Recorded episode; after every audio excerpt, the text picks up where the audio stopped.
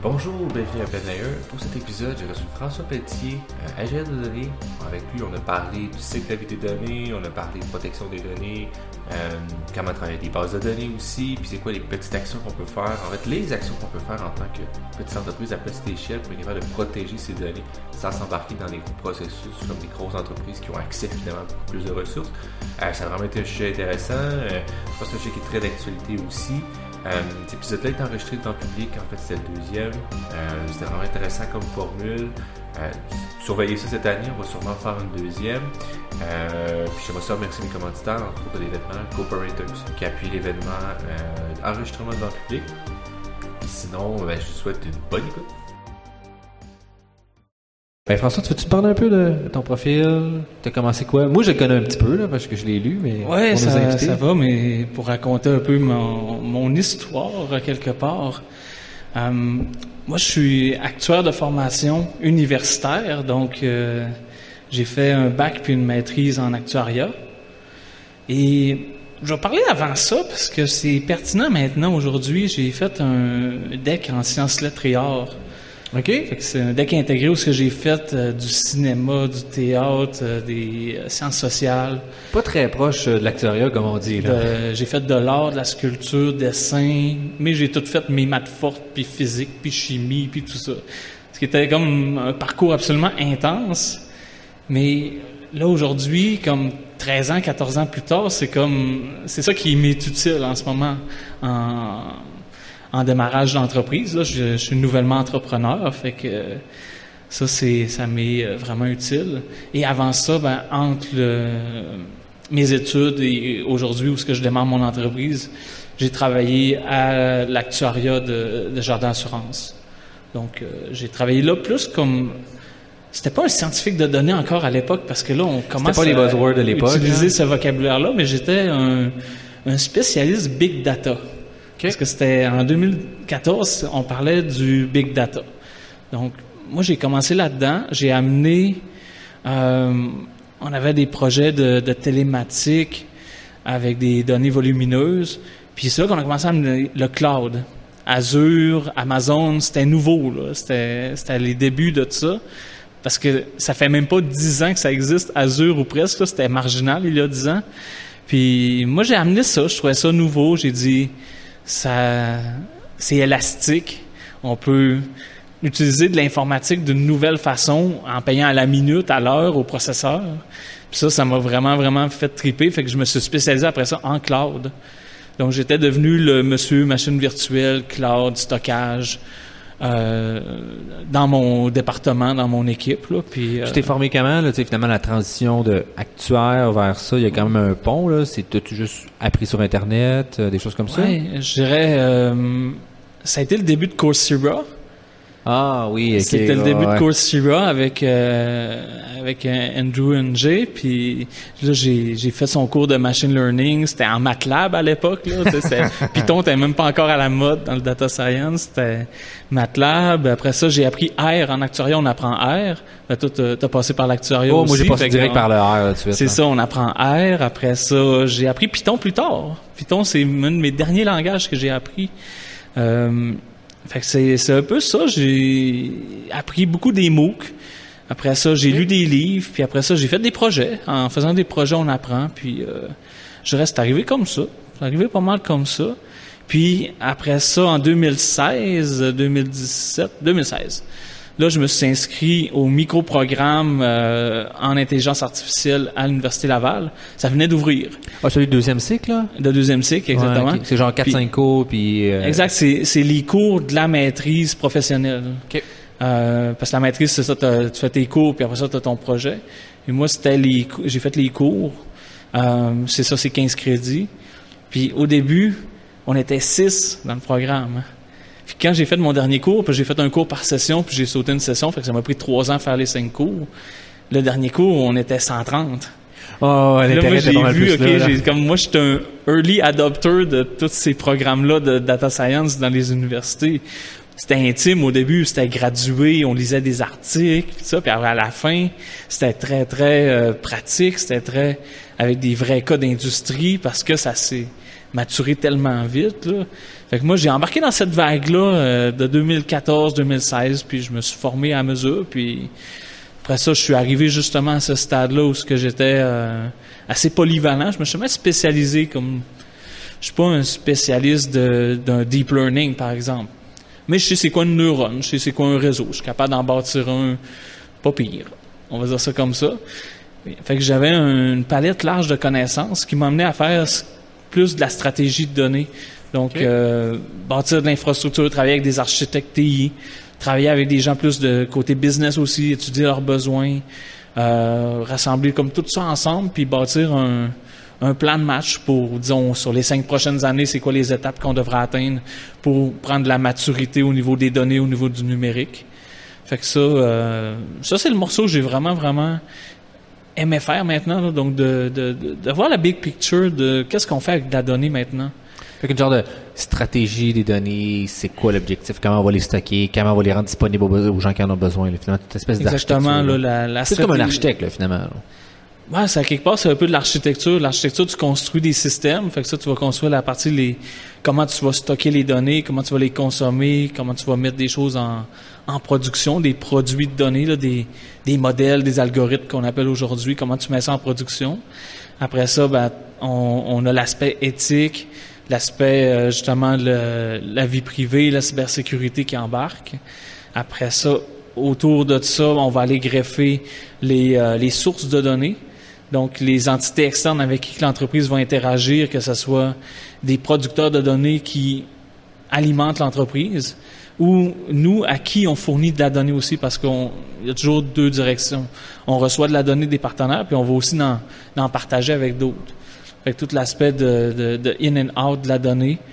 Euh, tantôt j'ai parlé le, le, côté privacy, le côté de l'individu, puis après ça le côté aussi de des développements de produits comment on peut monétiser la donnée qu'on accumule pour bâtir, disons, des, des API maintenant? Donc, on, on, peut créer des modèles à l'interne, oui, pour l'entreprise, mais peut-être que ce modèle-là en soi qu'on a créé a une valeur sur le marché. Puis, au lieu de, de, partager de la donnée qui est de plus en plus problématique, ben là, on a bâti quelque chose qui est un peu plus abstrait, qui est un modèle, puis lui, on, on peut le vendre, on peut le commercialiser. Fait que ça, c'est, moi, je vois ça un peu comme un, un ensemble que j'appelle justement une stratégie de données. Là.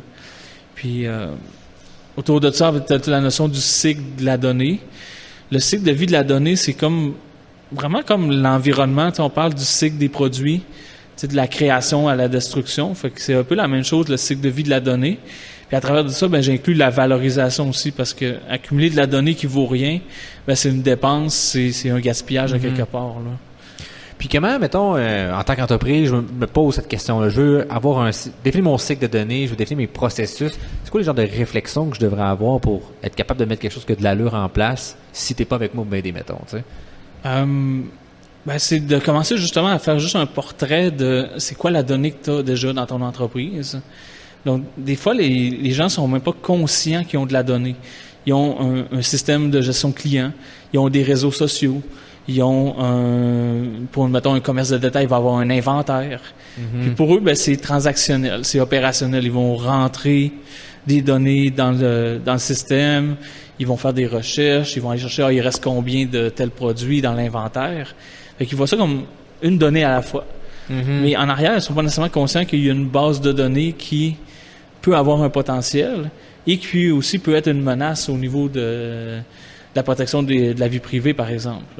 Ou les cyberattaques, mettons. ou les cyberattaques aussi. Fait que tout l'aspect cybersécurité de, de penser, ben, faut que tu t'assures que si c'est juste pour toi, pour ton entreprise, ben, ça n'a pas besoin peut-être d'être sur Internet. Mm-hmm. Peut-être que tu peux ramener ça en dedans chez toi parce que, ben, as un entrepôt qui est en arrière de ta shop, puis l'ordinateur, il contient l'inventaire de ton entrepôt. Fait qu'est-ce que tu ramènes ça chez toi? Ou est-ce que tu veux laisser ça dans le cloud ou est-ce que tu peut-être oui, c'est moins cher, c'est plus facile d'utilisation, mais d'un autre côté, ben, tu es plus accessible, tu es plus exposé à, des attaques. Ouais, ben, euh, je fais du pont parce que je, lis qu'est-ce que tu fais aussi, là. Mais, euh, je pense que tu es beaucoup un advocate, justement, de Nextcloud, de ce genre de service-là qui est un peu plus, je veux hoster moi-même mon service de cloud, mais je veux quand même être capable d'avoir les fonctionnalités scalable, euh, Comment, euh, tu expliques un peu justement les différences de ça, cette espèce de dépense Je pense qu'il y a vraiment une, une perte de la connaissance sur soi-même avoir ces systèmes informatiques locaux qui est en train de se perdre parce qu'on a tout envoyé vers le chemin de cloud. Comment on peut ramener ça un peu? C'est quoi ce genre d'offre-là qui existe? Puis en tant qu'entreprise, c'est quoi mes intérêts de vouloir m'intéresser? Mes avantages à m'intéresser à ça plutôt? Hum, ben, je dirais que c'est là qu'on ramène la gouvernance de la donnée. Mm-hmm. Euh, la gouvernance de la donnée, c'est quoi les données qu'on a? c'est quoi qu'on a le droit de faire avec, si on a des, des consentements, si on a des, des, partages, la gestion des accès, déterminer les rôles aussi dans l'entreprise. Ah, ben, le comptable n'a peut-être pas besoin d'accéder aux données des ressources humaines. Les ressources humaines n'ont peut-être pas besoin d'accéder aux données du bâtiment ou de l'inventaire. Ça, c'est de définir les rôles dans l'organisation. Et quand tu es dans l'info nuagique, souvent, c'est... Oui, tu peux définir un petit peu les rôles, mais tu es assujetti à la, politique ou aux conditions d'utilisation du service que tu loues. Mm-hmm. Et ça, tu le contrôles pas. Donc, eux, ils ont leurs propres conditions. C'est comme, tu peux venir chez nous, mais on a le droit de faire des choses aussi avec tes données. Même si tu payes, c'est ça, les gens souvent pensent qu'en payant, ils, récupèrent leurs droits à la vie privée. Et non, souvent, tu vas payer pour plus de stockage ou plus de facilité d'utilisation. Mais l'idée, c'est de, de, Nextcloud. Nextcloud a vraiment pris son essor avec le RGPD en Europe, où ce que eux, justement, ils ont une conscientisation de se dire, ben, on veut pas que nos données soient gérées par les Américains, par euh, des, des, pays à l'extérieur de l'Union européenne. Fait qu'ils se sont dit, vu qu'on n'a pas de géants du web européen, ben, on va capitaliser sur des logiciels qu'on contrôle, du logiciel libre, qu'on va installer sur des instances qui sont adaptées à la taille de notre organisation, que ce soit de la petite entreprise. Euh, il y a un mouvement de, de Hackerbox qu'il y a eu en France, où les gens avaient leur propre serveur à la maison, puis ils mettaient leurs choses dessus.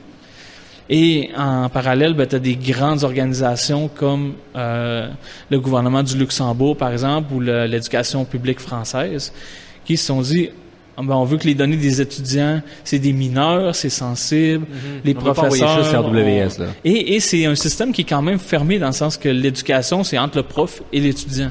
C'est pas public. Donc, ils se sont dit, OK, bon, on peut monter notre propre système, parce qu'on connaît la, on connaît la taille qu'on a besoin, on connaît notre volume d'utilisateurs. Puis, en ayant un logiciel comme Nextcloud, ben, on est capable de dire, OK, il y a quelque chose qu'on est confiant, parce que c'est un logiciel qui a une maturité. C'est une société qui est présente dans l'Union européenne qui s'en occupe. C'est du logiciel libre, donc il y a une communauté, on peut l'améliorer. Puis, ben, on contrôle qui rentre, qui sort. Donc, on a un contrôle sur le flux de données aussi. Fait que ça, c'est cette conscientisation-là, c'est beaucoup fait en Europe. Puis ici au Québec, ben là, on, a des nouvelles lois qui apparaissent, comme la loi 64.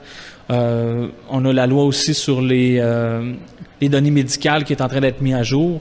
Tu sais, il y a une conscientisation qui se fait aussi de dire euh, peut-être que c'est une bonne chose de garder les données chez nous pour garder le contrôle dessus. Fait que c'est ce mouvement-là quelque part que, que j'amène. Puis en écoutant les gens euh, dans notre milieu plus euh, d'informatique libre, mais aussi les entreprises, les gens sont inquiets.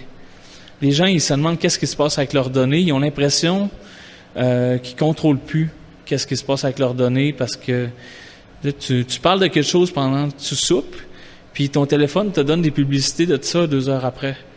ça, ça inquiète les gens, puis ils se disent, OK, qu'est-ce que je peux continuer à partager qui est ma vie publique, à quelque part, puis qu'est-ce que je veux garder privé. Tu sais, mes photos, est-ce que je veux les mettre dans Google Photos, mes photos personnelles, ou j'aimerais ça les mettre ben, sur mon serveur à la maison, que je donne des accès à mes membres de ma famille quand, on veut partager un dossier, par exemple. Fait que c'est vraiment cet aspect-là de dire on, ramène ça à la maison, dans un cadre, ou pour l'entreprise, on ramène ça entre nous, entre collègues.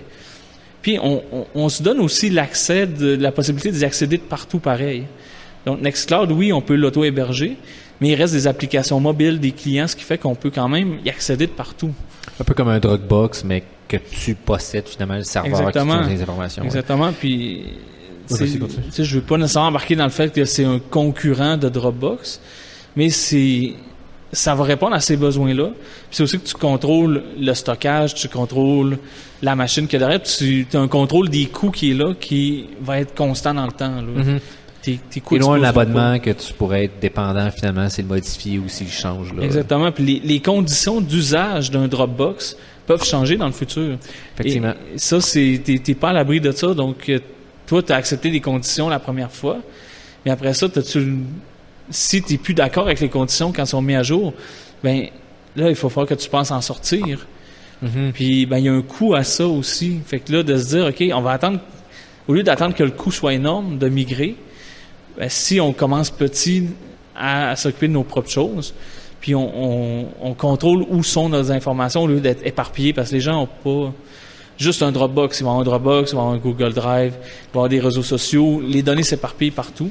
C'est-à-dire, on les ramène à un seul endroit, puis après ça, on diffuse.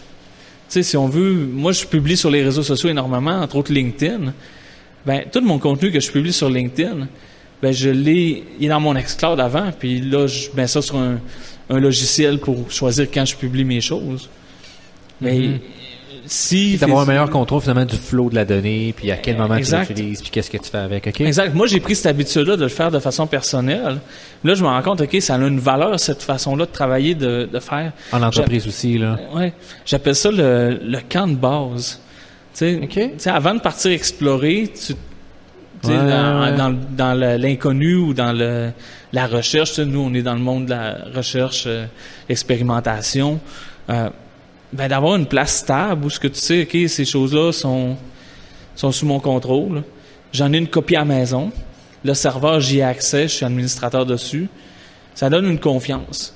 De dire, OK, c'est mon terrain de jeu. Après ça, je peux partir explorer. Après ça, je peux aller dans le cloud. Après ça, je peux aller sur les réseaux sociaux. Puis si ça, ça plante, si ça, ça disparaît, ben, j'ai toujours mon camp de base J'ai toujours là, un camp de base. Je peux toujours revenir à une place qui est sécuritaire pour travailler. Fait que ça, c'est une façon de voir. Puis l'autre chose aussi, c'est que ça nous fait un endroit pour ramener ce contenu-là des réseaux sociaux. Tu sais, Face- Facebook, Instagram surtout, euh, les gens vont publier, vont créer depuis l'application mobile. Tu sais, tu vas faire tes stories dans l'application. Tu la créeras pas avant de la publier. Tu vas faire du, ré- du temps réel, du direct. Mais t'as pas une copie de ce que tu as créé comme contenu. C'est comme c'est eux qui l'ont. Mais avec Nextcloud et avec l'application mobile, disons Android, iOS de Nextcloud, tu peux dire tout ce que je fais dans Instagram, capture-en une copie. Donc, euh, ça s'appelle le Instant Upload, la fonctionnalité. Il capture une copie de tout ce que tu fais sur les médias sociaux, puis il ramène ça chez toi dans ton dans ta place de base. Donc, si tu perds ton compte Instagram, si tu te fais bloquer, Tu es capable de retrouver tu es capable de rebâtir ça. OK. Et aussi, ben, il faut penser aussi à faire un backup de son réseau, de ses contacts aussi, Mhm. Les- de LinkedIn, d'Instagram, de Facebook. Tu peux exporter tes contacts, tes proches. Donc, si tu perds le contact via ton réseau social parce que, pour X raison, euh, tu peux te faire couper ton compte maintenant parce que tu peux te faire euh, le, le- le- comment ils appellent ça le cancel, là, le ouais, cancel culture ou peu importe là, le- tu peux te faire canceller. Donc tu peux ramener ton compte, tu as une copie de ton compte, tu peux te repartir. L'idée c'est que c'est pas facile de se repartir puis j'offre pas une je dis pas aux gens que j'allais être capable de vous remettre sur pied très rapidement, mais au moins j'allais être capable de le faire. Vous avez la possibilité, là. Mais, mais ça m'a une question un peu, tu sais, Moi je le vois comme ça, c'est vraiment ça ma vision Ouais, ouais. de d'un produit comme Nextcloud là. Mais euh, tu sais, tout ça, c'est définitivement quelque chose qui est bien, mais ce que je vois des fois avec les problèmes avec ce genre de solution-là, c'est comment tu démocratises ça à ma tante ou à des gens qui sont peut-être moins technophiles. Euh, si tu facile l'utilisation, si tu facile de vouloir ben, élever son propre serveur à la maison domicile, c'est quand même une tâche qui est un peu plus compliquée. faut que tu comprennes le matériel d'affaires. Y a-tu un accompagnement, des genres de choses comme ça qui peut permettre à cette espèce de démocratisation-là de faire en sorte que ben, les données, on revient propriétaire, monsieur, madame, tout le monde, pas juste des techs, mettons, Ouais, là? ben, je dirais ce qu'on peut faire avant d'avoir son propre serveur à nous, ben, c'est peut-être d'avoir un serveur pour une plus petite communauté. Hmm. OK, on se monte un serveur familial, on se met 15-20 dessus. Ça, ça Mhm. peut être fait. Ça, j'en ai vu là, dans, dans les clubs informatiques ici à, à Québec. Donc, euh, je suis dans Linux, qui est un club informatique euh, en logiciel libre. Ben, c'est des choses qu'on a fait. On a monté des serveurs de famille. On a un serveur pour notre association, un Nextcloud, on en a un pour l'association. Euh, ou on va avoir des services partagés aussi, comme il y a des, des sociétés maintenant qui offrent du Nextcloud partagé. Il y en a pas beaucoup au Québec, mais moi je suis chez Facile, qui est une association non lucrative aussi.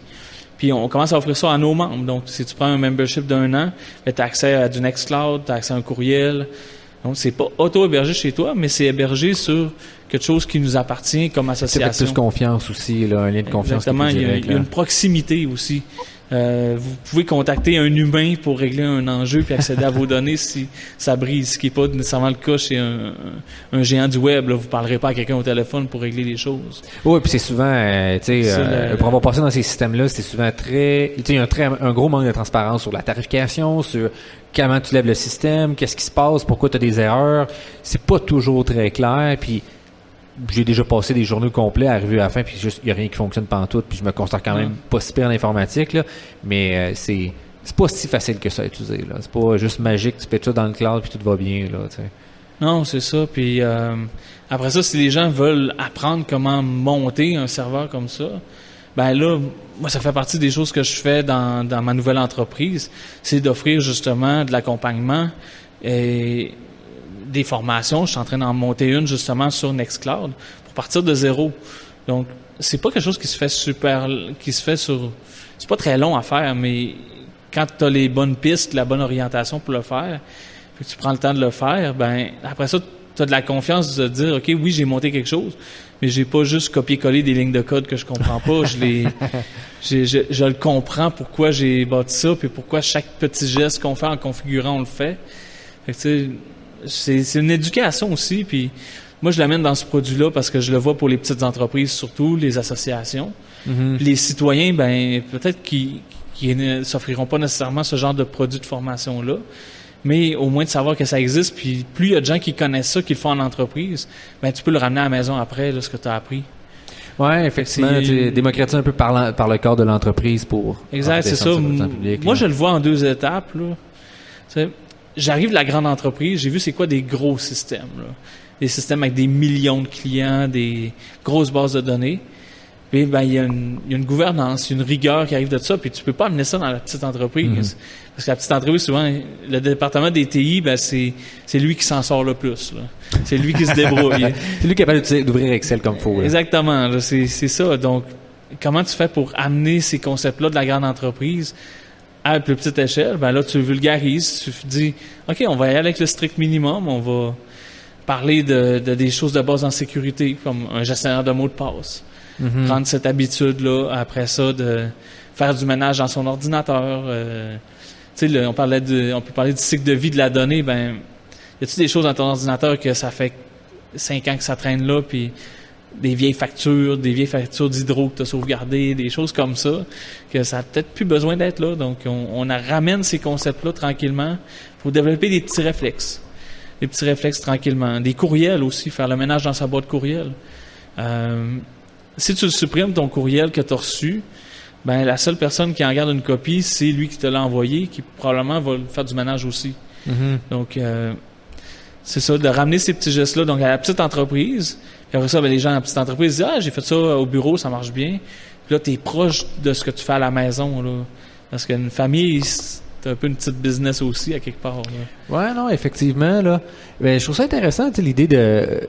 on en a parlé un petit peu dans, dans l'autre épisode aussi d'avant, comme l'espèce d'hygiène numérique, tout ça. C'est vraiment un peu ce que tu parles, sans nommer ce mot-là, comme comment on peut, moi, en tant qu'individu, euh, être, être, propriétaire puis conscient de mes données puis qu'est-ce que je génère comme données. Exact. C'est quoi les genres de choses que je peux concrètement mettre en application euh, pour être capable d'atteindre cette espèce d'objectif-là. c'est ça, c'est des, des, petits gestes.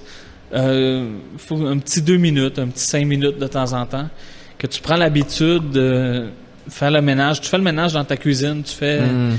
tu fais le ménage de ta maison, ben tu peux aussi faire le ménage de ta vie numérique de temps en temps.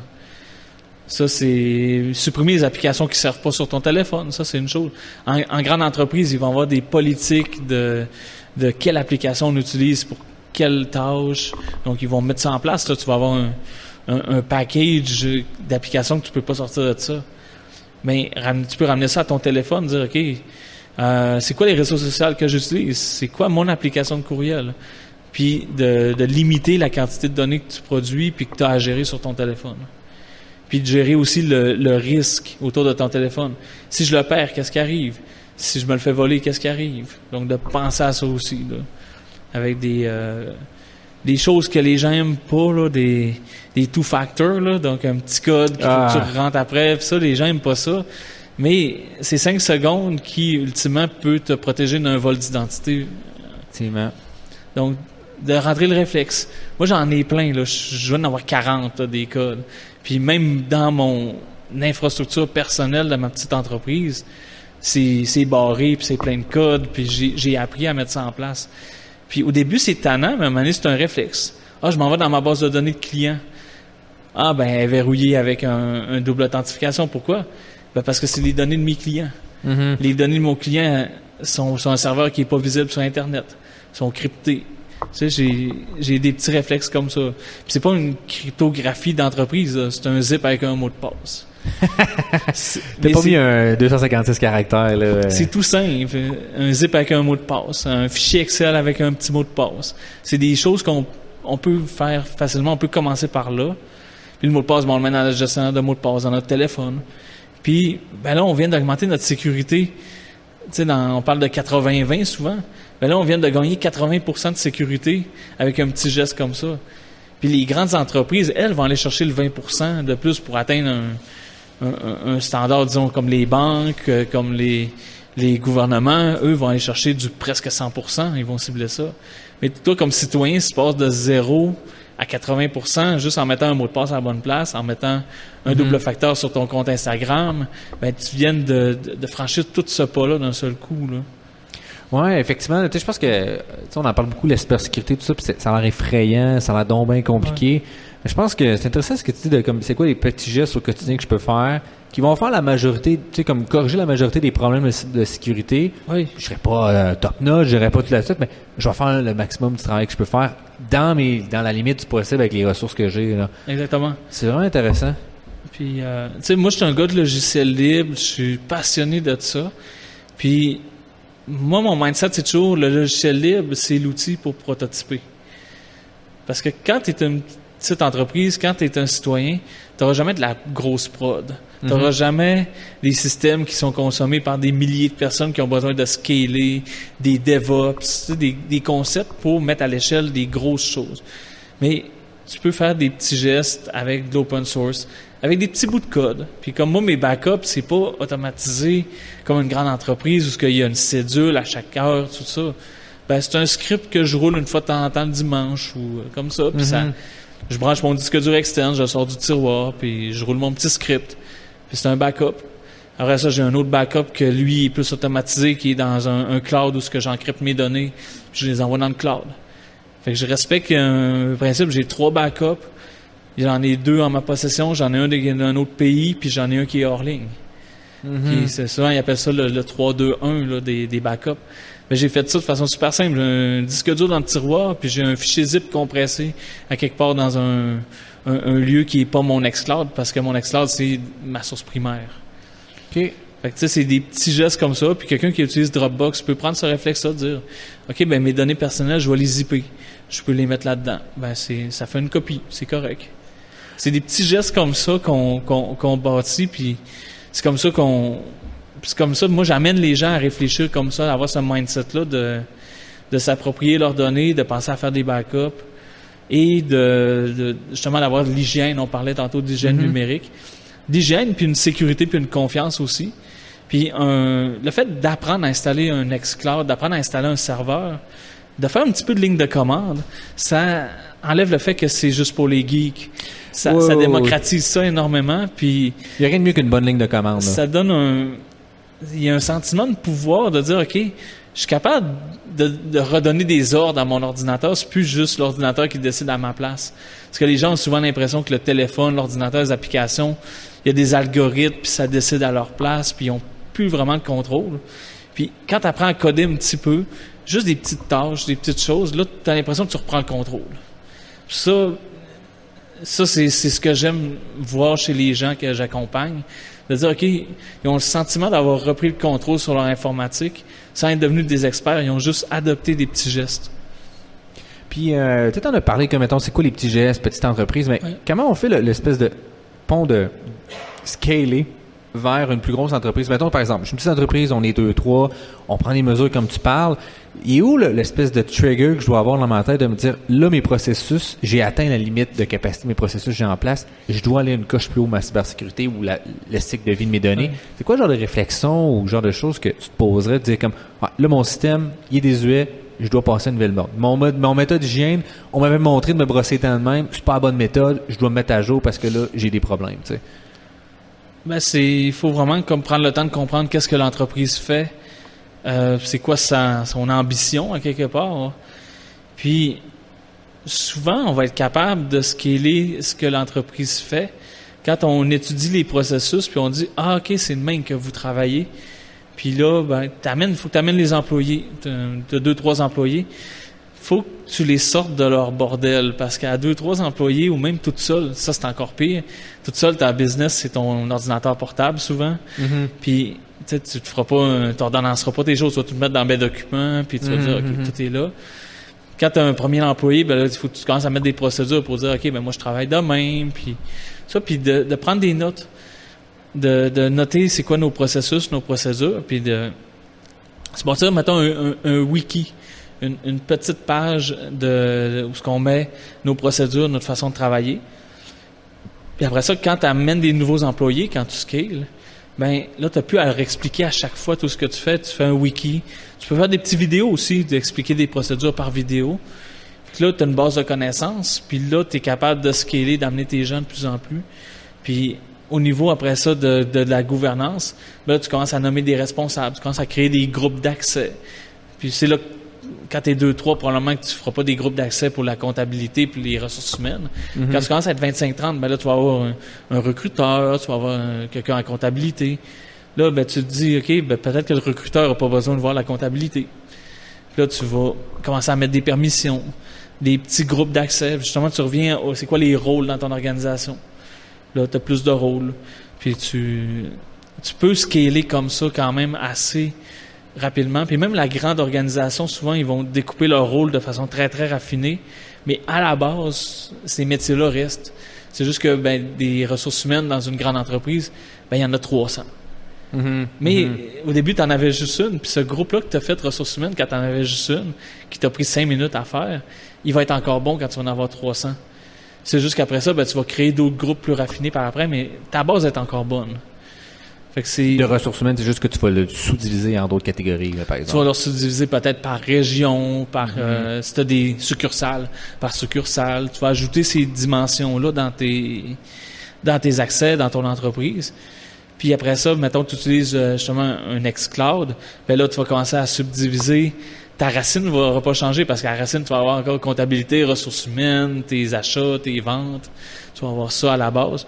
Là, ben, tu vas créer des sous-dossiers. Donc, tu peux, tu peux scaler en raffinant. Mais en gardant okay. ta base, en restant simple, en gardant ta base. OK. Fait que oh. tu n'as pas, pas, nécessairement besoin de tout recommencer. C'est ça? Non, c'est. de ce que tu as fait. Aujourd'hui, l'informatique, euh, tu peux avoir des serveurs tellement puissants sans changer tes logiciels, tu fais juste grossir ton serveur grâce à l'info nuagique. Et tu gardes la même techno. Puis oui, à un moment donné, tu vas avoir peut-être une rupture, parce que, mais là, tu vas être devenu peut-être une moyenne ou une grande entreprise. Là, tu vas arriver où ce que tu vas avoir besoin des systèmes pour les grandes entreprises. Là, okay. tu vas te faire accompagner par des plus gros joueurs. Puis là, t'es plus nécessairement dans ma ligue, là. Oh, ouais, tu sais, moi, je me limite à la petite entreprise, la moyenne entreprise, qui a pas beaucoup de rôles différents. Quand tu arrives à la grande entreprise, ben là, c'est là que tu vas commencer à te monter peut-être un data center à l'intérieur de ton entreprise. Mhm. Là, tu vas avoir un, un, des racks, tu vas avoir tes propres serveurs, tu vas louer de l'info nuagique, mais à plus grande échelle, avec des plus gros fournisseurs. Puis là, tu sais, on parle souvent que les, les GAFAM, les, grandes, les, les grands fournisseurs d'info nuagique, mais leur rôle, eux, ils arrivent à cette échelle-là. Toi, comme petit consommateur, tu es plus un produit qu'un client pour ces entreprises-là. Mais quand tu es rendu à cette échelle-là, là, tu deviens un client pour ces entreprises-là, puis là, ils ont des offres pour toi avec euh, des, des, certifications de, de, cybersécurité, des normes de ISO 27001, par exemple, qui est des normes de cybersécurité. Les petites entreprises n'ont pas le moyen d'adopter ça, ils peuvent s'en inspirer. Mais les grandes entreprises, elles, vont arriver à un stade où ce qu'ils vont vouloir être conformes. Donc, Mhm. Là, ils vont se faire accompagner par des plus gros joueurs. Mais ils peuvent, un plus gros joueur peut être, par exemple, quelqu'un qui va rester dans le logiciel libre, par exemple. Je pense à un Red Hat qui a été acheté par euh, IBM. Ben, eux, si tu veux rester, tu vas avoir ton cloud, ta plateforme euh, d'info nuagique complète avec euh, ce qu'ils appellent du object storage, des machines virtuelles, euh, de la cybersécurité euh, ambiante, donc des, ils appellent ça, mettons, du AI-driven cybersecurity, de détecter des menaces pendant qu'elles se produisent. Ben, tu peux mettre ça en place euh, avec du logiciel libre, accompagné par des grandes entreprises, des IBM, des Microsoft en font de plus en plus du logiciel libre aussi. Tu peux rester dans ta techno que tu utilisais, euh, mais à s'en aller chez les géants, eux, ils vont s'équiper pour la scaler. OK.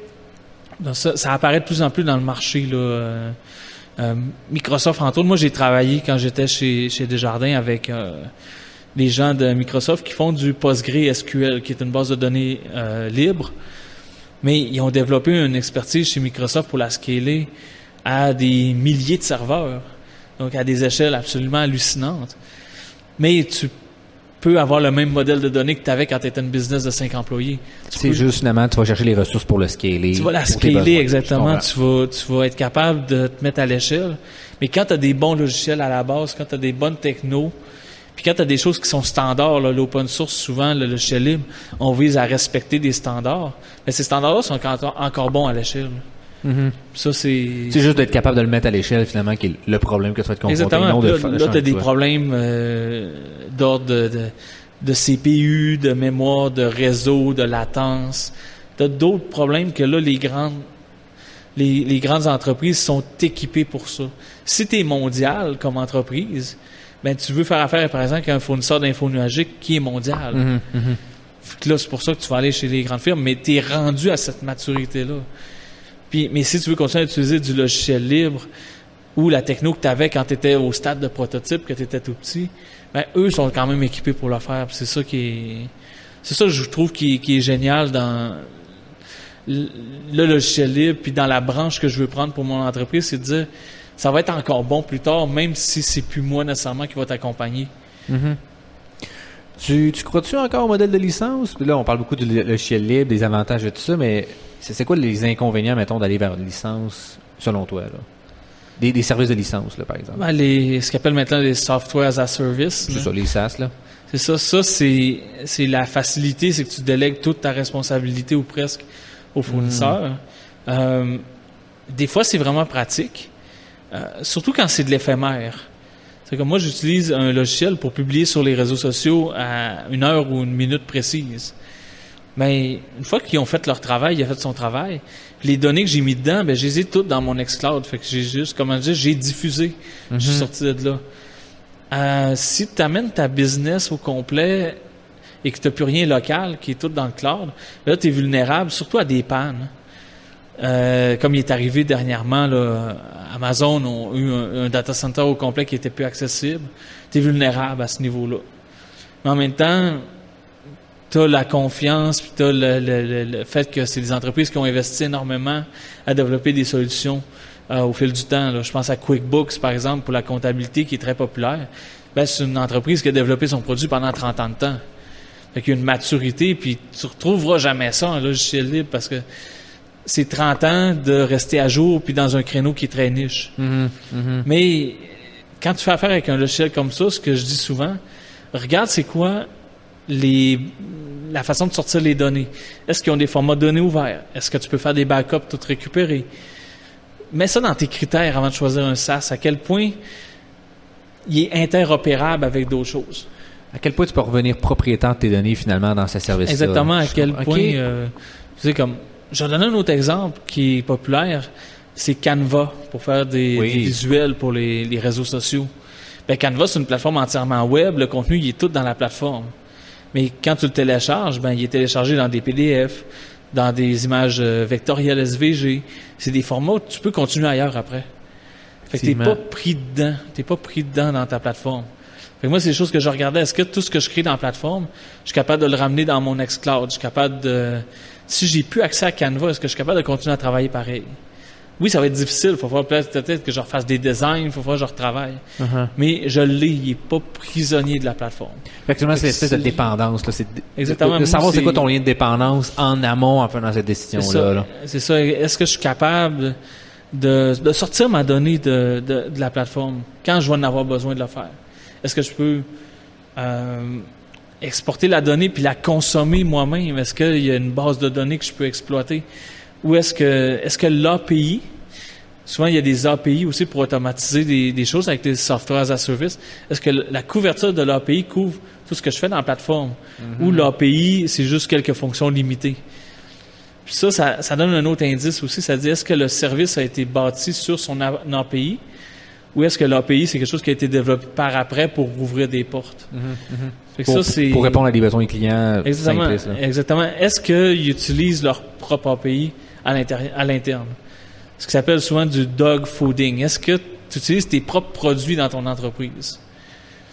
Ça, ben, c'est ça peut être un critère vraiment intéressant pour choisir du, software as a service, des logiciels avec des licences, d'étudier un peu comment c'est bâti, c'est quoi le modèle euh, de données, puis les gens, les citoyens sont pas capables nécessairement de voir ça, mais de, de venir me voir, moi je peux regarder c'est quoi le modèle de données, je peux regarder c'est quoi la couverture de leur pays, c'est quoi leur vulnérabilité par rapport aux données qu'ils mettent là-dedans.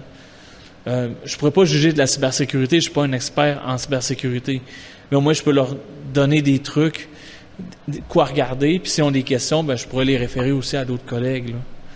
Qui, qui pourraient plus intervenir. Exactement, mais c'est juste un, réflexe de se dire... Euh, est-ce qu'il y a une option pour exporter toutes les données, par exemple? Mhm. Ça, c'est. Mais c'est intéressant. J'avais jamais euh, intégré ça dans mon analyse de ça, mais c'est effectivement euh, vraiment une analyse intéressante. Tu sais, il y a une application que j'utilise souvent pour comparer les différentes options qui s'appelle GetApp.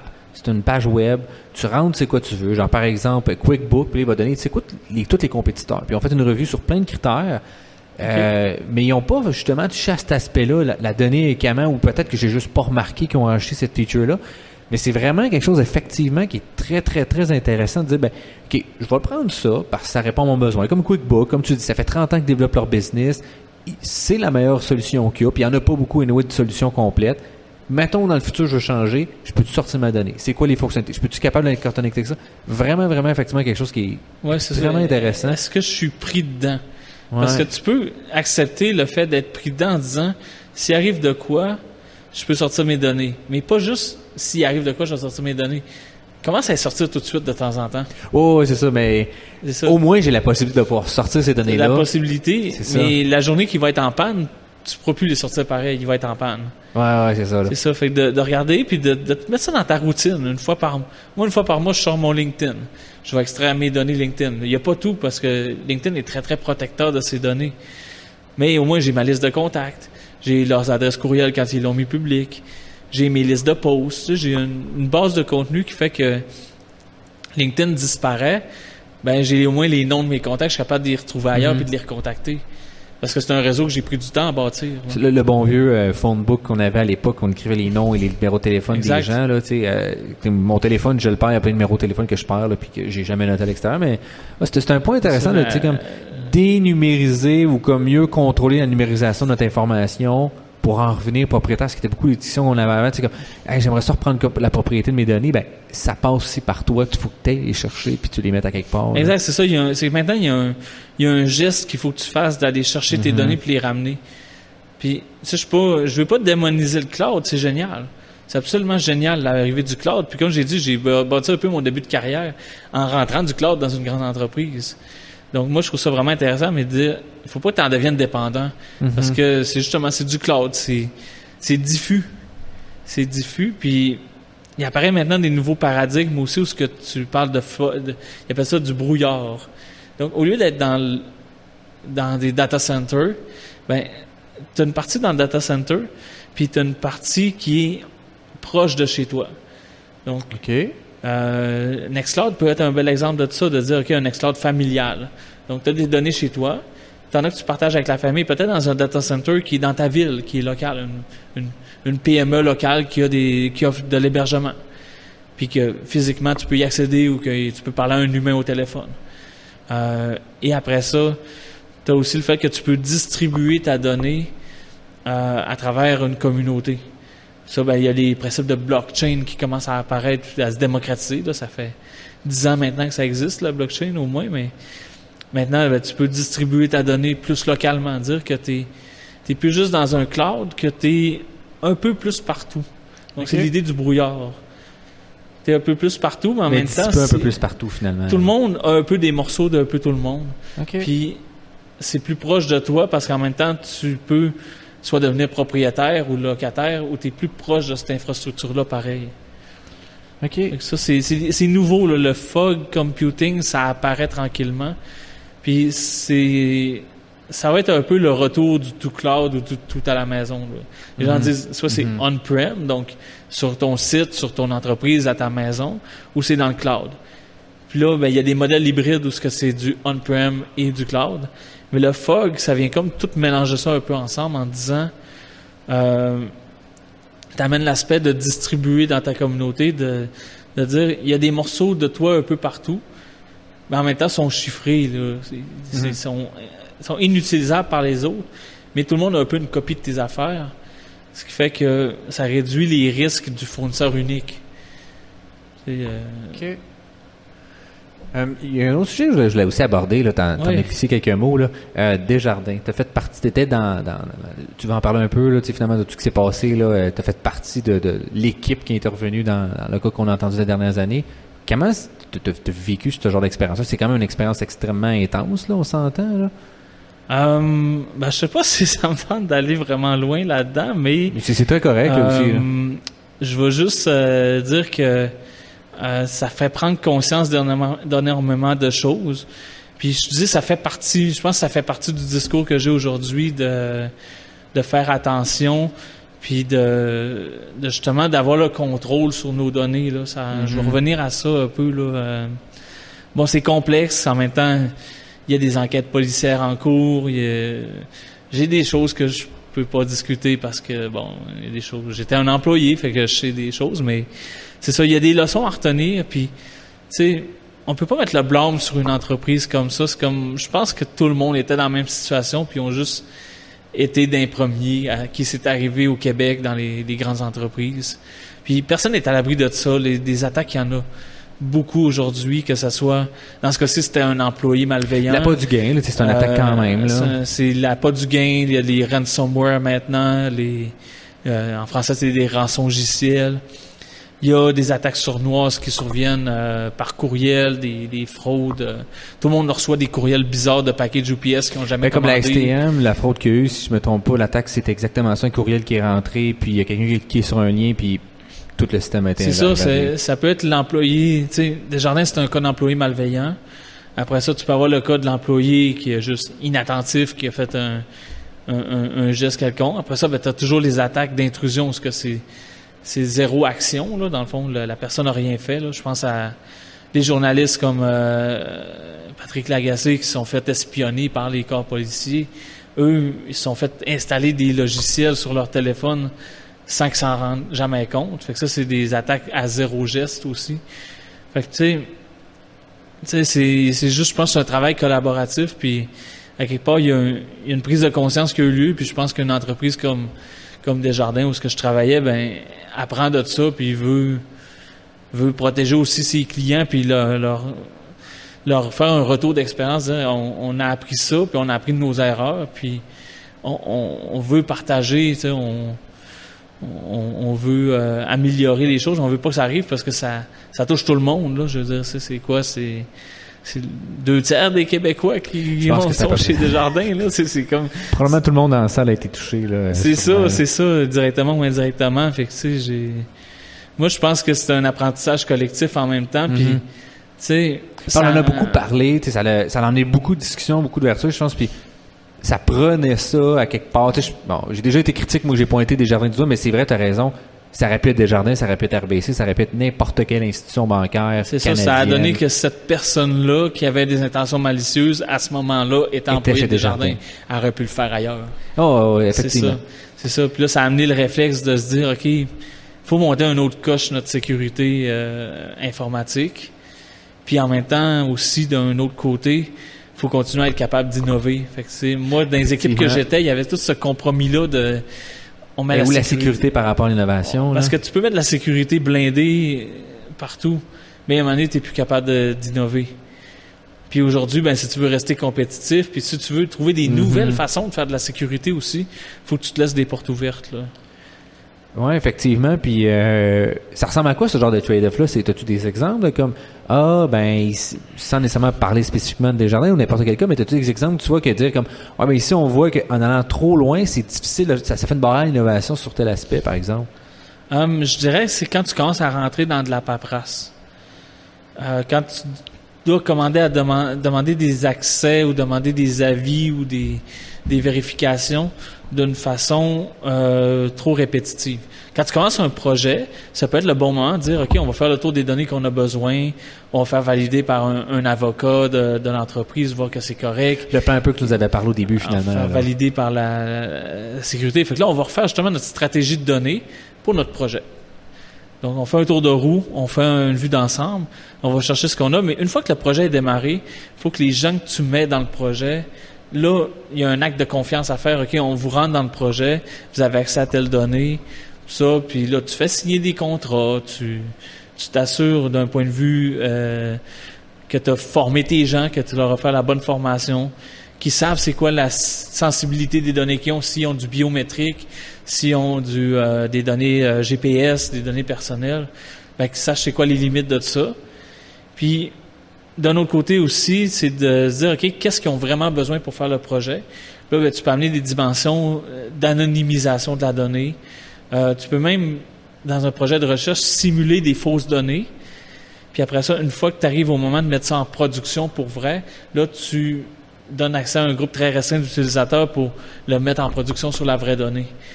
Mais tu peux créer de la fausse donnée avec des, des méthodes comme la j'ai pas le mot en français, là, mais differential privacy. Donc, le, le, Non plus, je pourrais pas le traduire comme Je suis pas capable de le traduire, mais le differential privacy, c'est vraiment comme une, une façon de créer des données qui ont des propriétés mathématiques ou statistiques très similaires à tes vraies données, qui te permettent de faire un bout de chemin. Ça te fera pas un algorithme qui est bon comme toi tu travailles dans le machine learning. Ça fera pas un bon modèle. Ça va juste au moins faire un modèle qui plante pas qui va peut-être avoir un 60 de performance. Mais après ça, quand arrive le moment d'entraîner ton vrai modèle, ben, tu vas avoir peut-être deux, trois employés qui vont être dédiés à faire cette tâche-là au lieu d'avoir ton équipe de 30-40 personnes. Réduire finalement en fonction des besoins. Toujours comme que tu avais parlé Exactement, puis justement de simuler, de créer des personas comme les gens qui sont dans le marketing, euh, mmh. qui, sont... Eux vont jouer avec de la donnée client beaucoup. Là, donc, l'âge, le sexe, la date de naissance, c'est le genre d'informations qu'eux vont jouer avec. Mais dire, OK, on développe des personas, puis on, se crée des fausses personnes à partir de la base de données qu'on a. C'est quoi notre, euh, notre, Jack moyen, là? C'est, c'est qui notre personne moyenne? C'est quoi son âge moyen? C'est quoi ça? C'est quel auto qu'il a? C'est, c'est quoi son mode de vie? Qu'est-ce qu'il aime... Euh, qu'est-ce qu'il aime euh, écouter comme film? Ça, c'est souvent, quand tu fais du marketing, c'est ça que tu construis un peu, un, persona. Mais tu peux le construire à partir des données, puis après ça, travailler un bon bout de temps avec tes personas, avec tes personnes fictives, avant de retoucher à la vraie donnée. Là. Tu sais, ce qui ramène un peu à, tu sais, souvent avant on travaillait par hypothèse, tu sais, puis en, statique on fait beaucoup de ça, tu fais une hypothèse, donc je fais une hypothèse mon persona, je fais des expérimentations avec, puis après ça je revalide avec ma donnée, là, tu sais, puis je fais un H0, un H1, le je teste, je fais mes affaires. Donc, encore une fois, juste utiliser la donnée au moment qu'elle est opportune. Tu, l'as parlé beaucoup, c'est beau avoir de la donnée, c'est beau, mais tu peux pas, tu veux pas tout le monde ces données-là, tu veux pas les utiliser tout le temps, l'éternel. C'est intéressant ça. Effectivement, je pense que du moins, quand j'entends les gens parler, les gens ont une vision que les données, c'est tu es tout le temps les dedans, tu tout le temps ça, tu fais juste ça à la semaine longue, tu fais rien d'autre, alors qu'en fait, il y a des moments que tu dois te détacher ça, juste te reposer, te recadrer ton problème finalement. puis, puis même comme quand tu fais plus du design de base de données, moi je fais des modèles de base de données entre autres là. Ben, j'ai jamais besoin de les voir les données. Moi je veux savoir c'est quoi les modalités de cette variable-là? Mm-hmm. Ok, ben t'as une colonne que c'est le sexe. Ben, est-ce que ça va être homme-femme? Est-ce que c'est un champ libre? Est-ce que tu inclus un non-binaire, un X? Est-ce que c'est quoi ta structure? Mais une fois que j'ai ça, ok, je sais c'est quoi les valeurs possibles. Euh, des distributions de fréquences, par exemple. Moi, je suis en assurance, fait qu'on a la valeur du véhicule, par exemple. Hmm. Ben, une distribution, OK, ben, c'est des chiffres entre 0 et 500 000. Fait que c'est d'avoir les modalités. Souvent, tu es capable de faire un bon bout de chemin avec ça.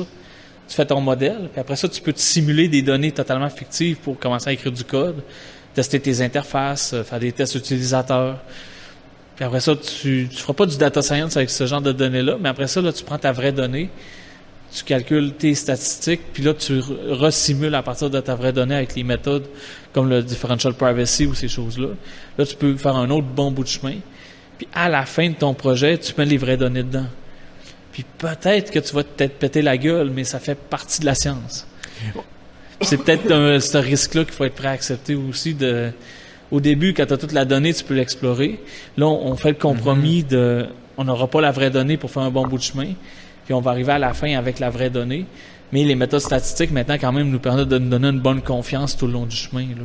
Ouais, mais c'est un peu, ça ramène à une espèce de compromis innovation, sécurité. Finalement, c'est un bel exemple de ça, comme, on va augmenter la sécurité, on va détacher, tu vas faire une bonne job anyway, pareil, ça se peut qu'à la fin, finalement, ça n'a pas trop marché pour X, Y raison, mais grosso modo, en général, on est capable d'avoir l'innovation parce que finalement pas tout le temps besoin des données dans tout le processus. Tu sais, euh, as-tu besoin d'entraîner tout, ton modèle sur toutes les données ou tu peux juste, comme tu dis, faire tes modèles de base de données, puis tu commences par ça, puis titre là? Exact. C'est ça. Puis un autre, je reprends ça, un autre projet justement que j'ai fait euh, chez Desjardins. On faisait de l'assurance pour l'inondation. Pour faire de l'assurance pour l'inondation, dans le fond, ce que tu fais, c'est que tu fais un modèle du Canada en 3D.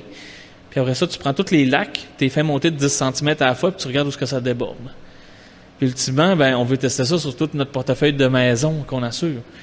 Ben ça, c'est des données confidentielles parce que c'est nos clients, où ce qui reste, la taille de leur maison, la valeur, qu'est-ce qu'il y a dedans, tu ils ont-tu des bijoux en or puis un cinéma maison à 50 000? Mm-hmm, on le sait, mm-hmm. là. c'est tout ça. Puis ça, ben, il faut que tu testes ça. OK, il y a un cinéma maison dans le sous-sol. C'est là que ça va être inondé en premier. Moi, au début, ce que tu fais, c'est que tu génères des points aléatoires au Canada. Puis après ça, tu regardes ta distribution de cinéma maison dans le sous-sol, puis là, tu en mets au hasard dedans. Mm-hmm. Puis là, tu simules. Tu utilises la simulation stochastique pour faire ça. Tu es capable de bâtir tout ton modèle comme ça. Puis après ça, ben, à la fin, tu testes sur ton vrai portefeuille de clients. Mais tu as juste besoin d'une personne qui va faire ça à la fin. Le code est tout écrit, il est tout prêt. Tu connais pas ta vérité jusqu'à la fin, mais au moins tu sais que là, tu vas d'un seul coup connaître ta vérité. Puis tu n'as pas besoin de manipuler ces données-là pendant des années, tu les manipules à un instant précis. C'est même extrêmement, c'est même plus intéressant parce que souvent euh, en machine learning, ce qu'on voit souvent, c'est que tu vas justement diviser tes données en trois ensembles, train, val, puis test. Puis on va souvent utiliser les trois de manière assez floue, là, dans le sens que tu vas train, tu vas, tu vas te valider, mais tu vas souvent tester alors que tu devrais garder ton test juste une fois à la fin, puis tu testes juste avec ton meilleur modèle, puis tu l'utilises une fois. Ben, avec ce genre de modèle-là, c'est exactement ça que tu fais. Il y a une seule fois que tu vas tester ton modèle sur les données réelles sur lesquelles tu veux voir, donc tu vois vraiment la capacité de généralisation, puis de, tu te détaches en plus de On est plus méta, parce que quand tu arrives avec la vraie donnée, tu vas refaire ton, ton split en trois pareil, mais là, c'est juste que ta recette, tu connais déjà pas mal. fait que là, tu peux mettre un ou deux data scientists pendant deux, trois semaines mhm. pour finir le fine-tuning. Eux vont faire leur split, puis parce que tu utilises, mettons, un algorithme, je sais pas, des, des random forests, ben, mhm. lui, il va splitter en 10 par défaut, puis il va te le faire, là. Mais là, tu travailles avec ta vraie donnée. Fait que ça, c'est ce moment-là que t'as pas le choix, à un moment donné, de travailler avec ta vraie donnée, mais c'est un projet de, de six mois, peut-être que tu as juste un trois, quatre semaines que tu peux faire.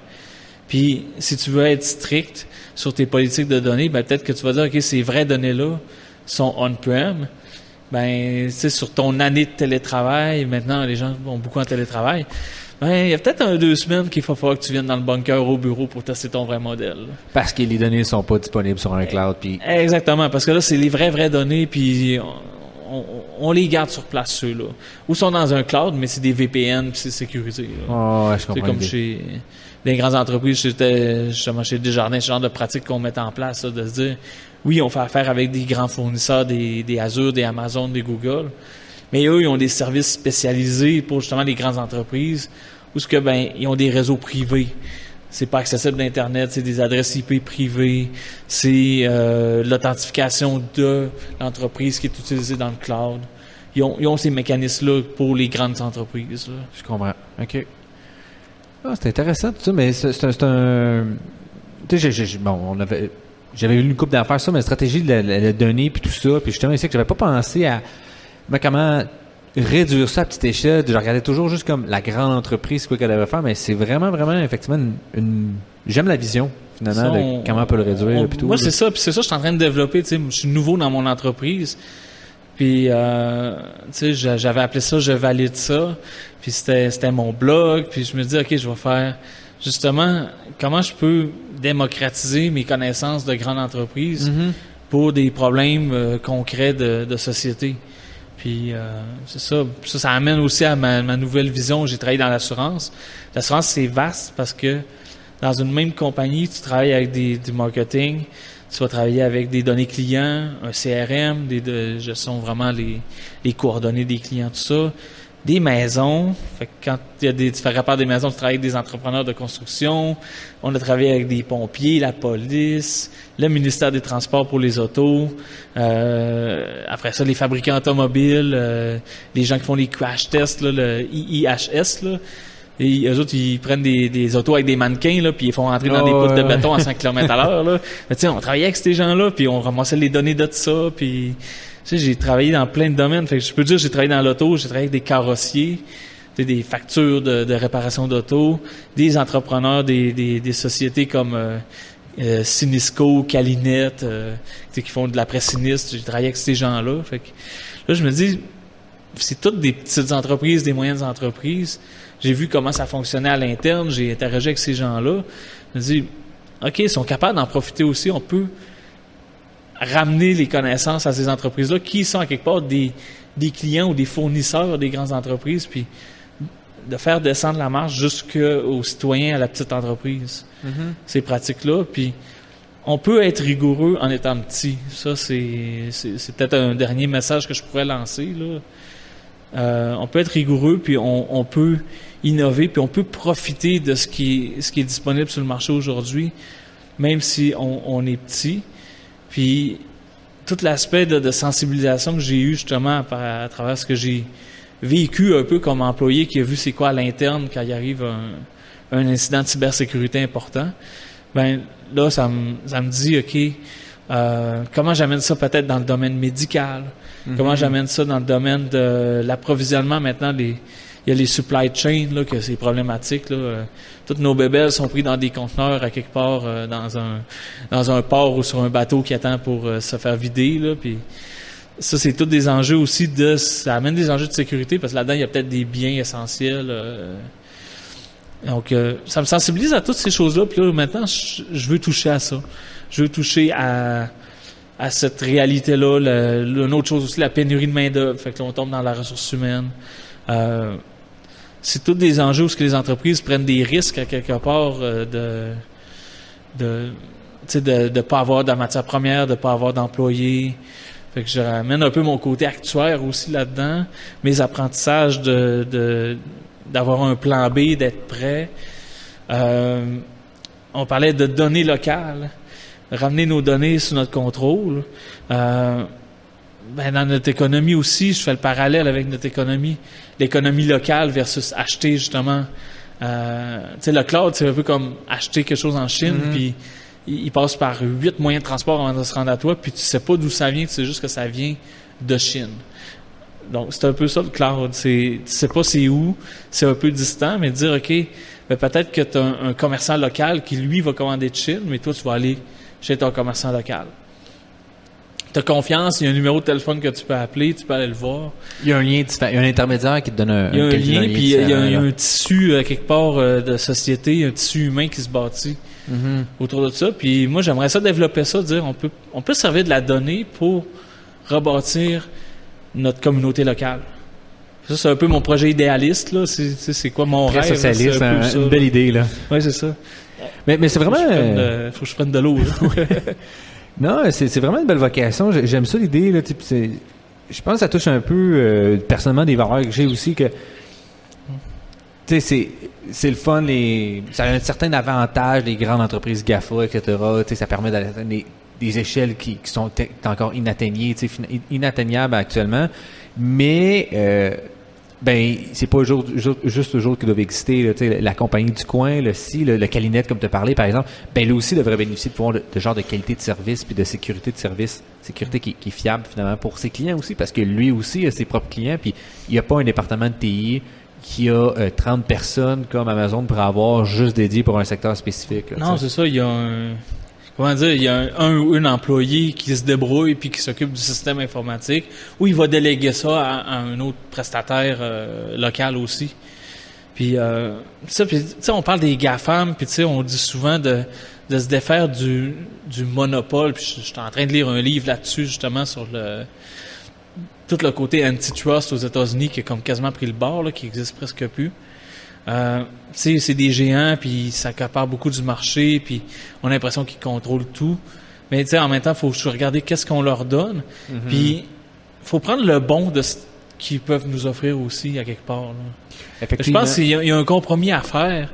De, ils nous ont donné beaucoup de logiciels libres. sais, moi, je suis un, un, grand défenseur du logiciel libre. Ils ont contribué. Ils ont redonné beaucoup. Oui, des fois, c'est pour que les gens se forment gratis à leur techno avant d'aller travailler chez eux. ça, c'est un autre aspect de la chose. Est-ce que tu parles de TensorFlow, par exemple? par exemple, de TensorFlow ou de ces technos-là, ou de PyTorch, ou de ça. Mais en même temps, ils l'ont donné à la communauté mm-hmm. parce qu'ils savent que ça a un bénéfice et que ça peut profiter à, tout le monde. Fait que, ils, ont, ils ont fait ça. Fait que dire, OK, on profite de ce morceau-là. Euh, Google a un moteur de recherche qui est extraordinaire. Puis sais, pourquoi s'en priver? Mais en même temps, dire, OK, peut-être qu'on peut faire, faire nos recherches par quelqu'un d'autre, comme un moteur comme euh, Quant, DuckDuckGo. Euh, eux vont juste faire la recherche à notre place. Fait que ça enlève l'aspect de on leur donne un paquet de données à nous. Mm-hmm. Eux, au bout du compte, ils veulent savoir c'est quoi les, les recherches qui sont faites, pas nécessairement par qui. Fait on profite de leur service, ils ramassent des données pareilles pour s'améliorer, puis on a protégé un peu plus notre vie privée parce qu'ils n'ont pas notre historique de recherche. Parce que la journée que tu commences à chercher de des choses de, bébé, ben, ah Google sait que, es en, que, que ta blonde est enceinte ou mes parents savent peut-être pas encore. Mm-hmm. Tu sais, puis s'il y a eu des enjeux là-dessus, c'est quand même il était capable de prédire qu'une femme allait être enceinte avant même qu'elle sache elle-même. Mais il y a eu Walmart qui avait un cas comme ça, qui avait euh, faisait de la publicité ciblée. Walmart, je crois, là, je suis pas mal Ça c'est Target, ça c'est Target. C'est Target, c'est ça, c'est Target. Ouais. Puis euh, il avait envoyé de la publicité pour enfants, puis était comme ben pourquoi vous m'envoyez ça? Ben vous êtes enceinte, madame Non, puis elle a appris là qu'elle était enceinte parce qu'elle avait tous les patterns de quelqu'un qui était enceinte puis ils ont prédit avant même qu'elle le sache. Exactement. Puis comme Facebook, euh, les, ces réseaux-là savent plus que souvent la famille, les conjoints, en 25 ou 30 likes. Ouais. C'est ce qui, ce qui est énorme. C'est ça, c'est la partie qu'on n'aime pas. Mais en parallèle, il y a une partie qui peut être intéressante de, aussi de ces services-là. Puis c'est là, justement, le, le compromis que tu as à faire de qu'est-ce que tu leur donnes, puis qu'est-ce que tu gardes aussi chez vous. Tu sais, oui, tu peux mettre tes photos sur Facebook parce que tu veux les partager publiquement. Mais gardez une copie aussi chez vous, mais elle n'est pas juste là. Mm-hmm. C'est ce que je dirais. Euh, prends pas juste leur service. Euh, toi comme genre un moyen de diffusion. C'est quelque chose d'additionnel. C'est pratique. Puis après ça, mets pas tout là non plus. Choisis un peu ce que tu mets là. Ouais, mais c'est un peu euh, bon un adage que mon père me disait souvent, tu sais, c'est l'abus qui tue dans la vie là, puis c'est un peu ça, tu sais, si, tout ce que tu fais c'est consommer ça, ben c'est sûr qu'un peu ça normalement ça peut venir toxique, tu sais finalement.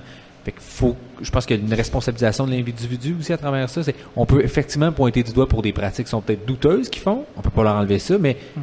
nous aussi en tant que consommateurs, faut qu'on se regarde puis qu'on exact il faut, parce que c'est c'est de la facilité mm-hmm. puis euh, ça c'est là c'est là je dis mon gros mot là moi j'appelle ça l'informatique de la lâcheté c'est que c'est tellement rendu facile que c'est c'est du junk food informatique tu mm-hmm. consommes ça sans mm-hmm. y penser alors que, contrairement à écouter du Netflix chez, vous, oui, il ramasse des données sur les films que tu écoutes, tout ça, mais tu sais, tu le consommes pour toi, puis tout. Euh, l'instant que tu écoutes le film, tu es en privé. Alors que quand tu vis ta vie ces réseaux sociaux, ben, t'as plus tes aspects intimes-là. Là, de... Effectivement. C'est où est-ce que tu traces la ligne là, de. J'ai un compte Instagram, c'est nouveau, mais j'ai ouvert ça pour ma business. Puis oui, des fois, je j'ose, je fais des vidéos, j'enregistre, euh, je suis présent. Je suis très actif sur un réseau comme LinkedIn. Mais il y a des choses que c'est pas là. Essaye de trouver ce que j'ai mangé hier soir, là. Tu le trouveras pas sur les réseaux sociaux. Mais il y en a d'autres que oui. Puis là, c'est la question à te poser de c'est quoi l'utilité de partager ça? Est-ce que c'est toi qui en profites? Ou est-ce que là, tu viens soudainement de triggerer euh, des publicités puis la prochaine fois, tu vas aller faire l'épicerie? Euh, Parce qu'eux, ils vont analyser ton image, ils vont voir qu'est-ce que tu as mangé, puis ils vont ils vont s'en servir, puis ils vont te commercialiser de quoi en échange. Oui, parce que c'est ça l'objectif. C'est ça leur business. C'est ça la business qu'ils font. C'est ça, mais tu, peux choisir les pubs que tu reçois. Les gens disent, ah, on choisit pas les pubs qu'on reçoit, ou on les choisit uh-huh. trop. Mais à quelque part, tu peux contrôler qu'est-ce que tu reçois. Là. Moi, les publicités que je reçois sur, sur les réseaux sociaux, là, c'est drôle, puis tu, vas probablement comprendre, puis les gens plus geeks un peu, plus techno vont comprendre. Ben, c'est Snowflake, la compagnie de base de données euh, infonuagique, contre Databricks, qui est la compagnie qui met en place des, ce qu'on appelle des lacs de données. Là. Databricks, j'en reçois beaucoup de la ça aussi. Donc, Databricks contre Snowflake, moi, c'est ça que je vois quand je vais sur LinkedIn comme publicité. Mais c'était ma job chez Desjardins. J'ai, un année, j'étais là. J'ai, eu à choisir entre les deux. J'ai fait ça. J'ai même, à un point, tu sais, je me suis dit, oui, j'ai choisi ça parce que j'étudiais tellement ça. Mais à un point, j'ai même soulevé au comité d'éthique de l'entreprise, je leur ai dit, j'ai l'impression que ça me manipule. Tu sais, je, je serais prêt à prendre une décision éclairée. Mm-hmm. Ça m'oblige à choisir entre ces deux-là, alors que je vois plus, je vois plus le reste du marché. effectivement, Puis euh, là, j'ai été conscient que la publicité m'a enfermé dans une bulle. Puis la bulle, c'était le consideration set. Ces deux compagnies-là ont décidé, ah, François, on sait qu'il y a une décision à prendre. On va s'assurer qu'ils choisissent un de nos deux. Puis on va plus de la pub parce qu'on a plus d'argent que C'est ça, mais il y en a d'autres. Il y en a d'autres, des options sur le marché, mais c'est ça. Ceux-là sont restés stickés parce que sont, ils viennent d'entrer en bourse les deux. Mm-hmm. Ces deux nouveaux géants de l'informatique des données. Puis euh, c'est ça. Mais en même temps, je les ai choisis parce que j'ai magasiné là. Des pubs de resto, j'en ai pas parce que je publie pas ma bouffe sur les réseaux. Mm-hmm. Tu sais, ça, ça, je trouve ça intéressant qu'en même temps, c'est pas totalement hors de contrôle. Puis en même temps, des fois, c'est intrusif à un point que j'ai été conscient que ça causait un biais chez moi, ça pouvait euh, m'aider, ça, ça nuisait à prendre une bonne décision, à quelque part. Ouais, mais c'est top, je pense que c'est pleinement détaché, là, tu sais, avec le, petit inondé de publicité à pu finir, là. Je pense que c'est vraiment difficile, euh, puis si tu fais des recherches par des environnements euh, plus euh, agnostiques de, la publicité, là, finalement, il y a, des, des, des, surfeurs web qui te permettent de moins donner de l'information. Mais euh, je pense que c'est un problème, effectivement, là, qui va venir de plus en plus. Là. comment tu peux faire être certain que ton choix est bien éclairé et que tu as pris la bonne décision en ayant reçu beaucoup de pubs. Exact, c'est ça le, le, le, consideration set, l'ensemble de de considération? De considération, c'est comme ça dans les sondages, euh, ils vont ils font souvent faire ça. Nomme-moi nomme-toi nomme-moi les trois euh, trois compagnies mm-hmm. qui te viennent en tête. Fait que là tu nommes des marques. Les, les, souvent au Québec, ça va être mettons justement Desjardins, Hydro-Québec, Bell, Radio-Canada. Euh, c'est souvent ça qui ressort les les métros, les supermarchés métro, Costco. C'est ces marques-là qui reviennent. C'est consideration set. Puis en même temps, quand je parlais d'économie locale, ben comment qu'on fait ressortir ces gens-là aussi mm-hmm. là? À un moment donné, ils se sont noyés là-dedans là. Puis c'est quand tu as le réflexe de dire d'aller voir d'autres choses. Euh, il faut que tu développes ce réflexe-là. Fait que moi, j'ai c'est quelque chose qui m'intéresse aussi de dire on peut développer ce réflexe-là de, de qu'est-ce qu'il y a autour de nous puis de, de servir de la donnée pour renverser au lieu de l'algorithme de recommandation qu'on voit souvent sur euh, les gens qui ont acheté tel produit, ont acheté tel tel autre produit. Ça, c'est, ça te rentre dans la bulle parce que ça te conforme. Ça te dit, ah, je vais faire comme les autres. Mais il faudrait peut-être avoir des algorithmes d'anti-recommandation. Mm-hmm. Les gens qui ont acheté tel produit n'ont jamais acheté tel autre produit. Ou les gens qui ont lu tel livre n'ont jamais lu tel autre livre un peu pour, comme, te faire découvrir. des horizons. Là, exactement. Moi, j'aimerais ça qu'on ait ça, des algorithmes pour euh, des anti-clusters, là, tu sais, finalement, là, t'es comme dans ta petite bulle. Ben, voici ce que lui, à l'autre bout, là, lui, il lit. Ça t'intéresse-tu? C'est ça, de, de, des algorithmes de curiosité.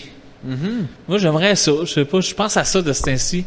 Euh, il y a beaucoup d'algorithmes maintenant qui servent à matcher des gens. Euh, il y a déjà eu ça aussi, les réseaux de rencontres. Je, suis pas trop au courant de ça, comment ça marche, mais il y en a eu un moment c'était OK Cupid. Euh, il, y a, un livre qui a été écrit là-dessus, justement, qui ça, j'ai un blanc sur le, nom, là, mais eux, ils manipulaient, ils disaient, OK, ben aujourd'hui, c'est la journée, on va juste proposer des gens d'une autre couleur de peau, d'une autre ethnicité. Euh, aujourd'hui, on va tester, on va essayer de découvrir s'il y a des gens qui seraient pas bisexuels. Ils jouaient vraiment avec le mental des gens, puis ça, c'est... Est-ce qu'on peut faire le contraire de ça?